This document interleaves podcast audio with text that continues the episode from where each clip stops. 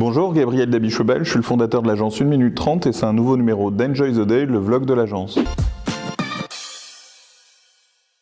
Aujourd'hui, je vais vous parler d'un mal un peu français, celui de toujours revenir au diplôme. Pour tout vous dire, j'ai fait une conférence au sein d'un club qui s'appelle iTeam, qui a eu très gentiment la gentillesse de m'inviter. De fait que c'était un club de grandes écoles sur la liste euh, des personnes présentes, euh, c'était très étonnant. Il n'y avait pas nécessairement le nom de l'entreprise de la personne, mais il y avait l'école qu'il avait faite. Certaines personnes avaient passé largement l'âge de la retraite, donc elles avaient quitté l'école depuis au moins 40 ans, voire parfois 50 ans. De facto, comme ça, il y avait une vraie présence du diplôme et euh, assez peu de ce que faisaient réellement les gens. C'était moins important aux yeux de cette association et je trouve que c'est quand même très français euh, de s'en tenir comme ça au diplôme et d'avoir ce diplôme qui vous suit toute la vie. Moi je suis fier de mon diplôme, il n'y a pas de souci, mais je pense que euh, ma profession actuelle, la, société que j'ai montée, la carrière que j'ai eue, a plus de sens et me définit mieux aujourd'hui que l'Ensta que j'ai faite il y a 20 ans. Je ne sais pas ce que vous en pensez, n'hésitez pas à commenter. Enjoy the day, à très bientôt.